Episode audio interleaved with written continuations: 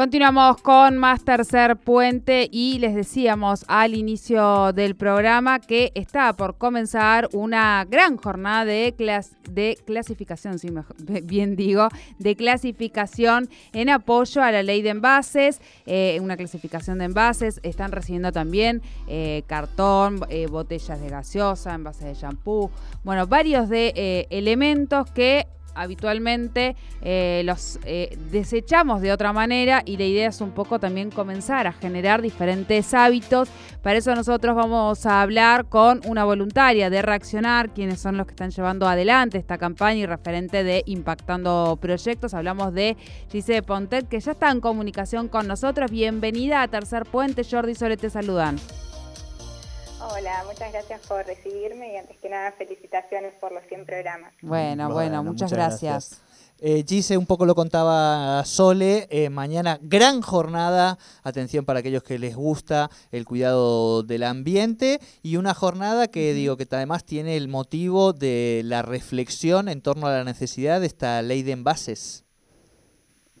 Sí, exacto, vamos a estar mañana martes de 12 a 15 horas en el monumento el grupo Reaccionar, la consultora Impactando Proyectos, la empresa Ecopet y junto a la Federación de Cartoneros y Carreros de, eh, Argentina.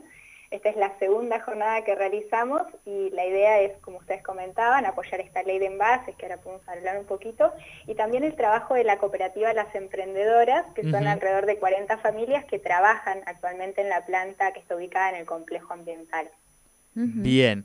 Eh, para las que la ciudadanía que nos está escuchando y que le interesa o le gustaría participar, ¿dónde tiene que ir y qué puede llevar y a qué hora, no?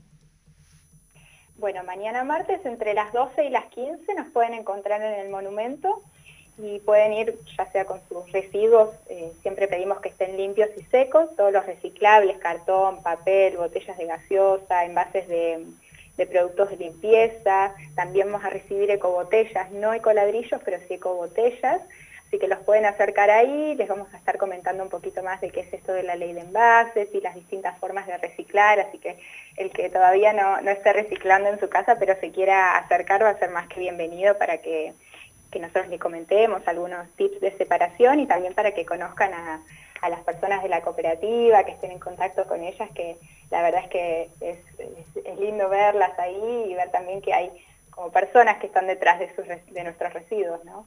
Claro, y esto también vale la pena para que podamos charlar un poquito, para que nos cuente Gise sobre la ley de envases, por qué la importancia también de, de visibilizar, de visibilizarla, ¿no? Sí, bueno, la ley de envases fue presentada este mes en el Congreso de la Nación y la estamos apoyando porque sabemos el grave daño que están generando los plásticos en nuestro planeta y en nuestro país, en nuestra provincia y ciudad.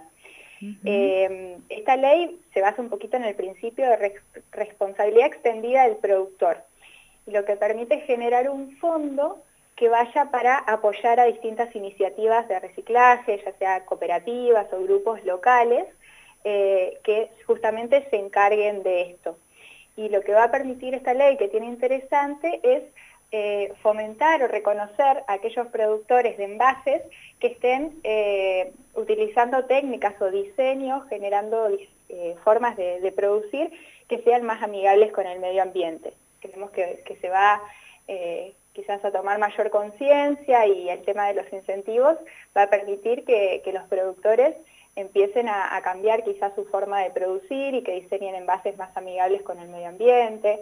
Eh, por ejemplo, van a ser eh, beneficiados, digamos, aquellos que utilicen materiales ya reciclados para fabricar sus envases o diseños que faciliten el reciclaje. Ahora estamos hablando mucho de la economía circular, muchas veces nos quedamos solo con esto del reciclaje, pero para que un producto se pueda reciclar, desde el diseño tiene que haber sido pensado de alguna forma para que eso pueda tener un destino de reciclaje y como seguir reinsertándose. Por ejemplo, nos pasa con otro, no, es eh, únicamente plástico, pero el tetrabric tiene varios materiales, todos juntos, entonces eh, es muy difícil el reciclaje porque es muy difícil separarlos y cada, cada material, cada componente tiene un reciclado diferente. Entonces, eh, esto de pensar desde, desde el primer momento el producto, cómo se va a hacer, eh, va a facilitar de que después esto se pueda también reciclar y, más que nada apoyando cooperativas que, que lo utilicen y reconociendo su trabajo que es más que importante. Bien, perfecto, totalmente. Y bueno, vamos a seguir entonces también esta ley de envases a ver si podemos charlar con algunos diputados también en relación a este tema. Mañana entonces, Gise, 12, de 12 a 15 horas, Monumento eh, San Martín. Se recibe cartón, botellas de gaseosa, envases de shampoo, elevante, el, envases de lavandina, detergente, papel y ecobotellas. Todo esto con la consultora Impactando Proyectos, Cooperativa Las Emprendedoras, Cartoneros de la UTEP, Reaccionar y Eco les deseamos todo el éxito de la jornada y bueno, y seguiremos atentos a todos estos temas con los cuales siempre eh, nos eh, encanta poder charlar un ratito con vos y que nos vayas generando conciencia e ilustrando de, esto. Muchísimas gracias. Gracias a ustedes. Hasta luego. Hasta luego. Bien, hasta aquí entonces esta gran jornada de clasificación en apoyo a la ley de envases, ley de envases que se está tratando, eh, o sea, o que fue presentada, mejor dicho, para poder ser tratada. Eh, esto es mañana, martes.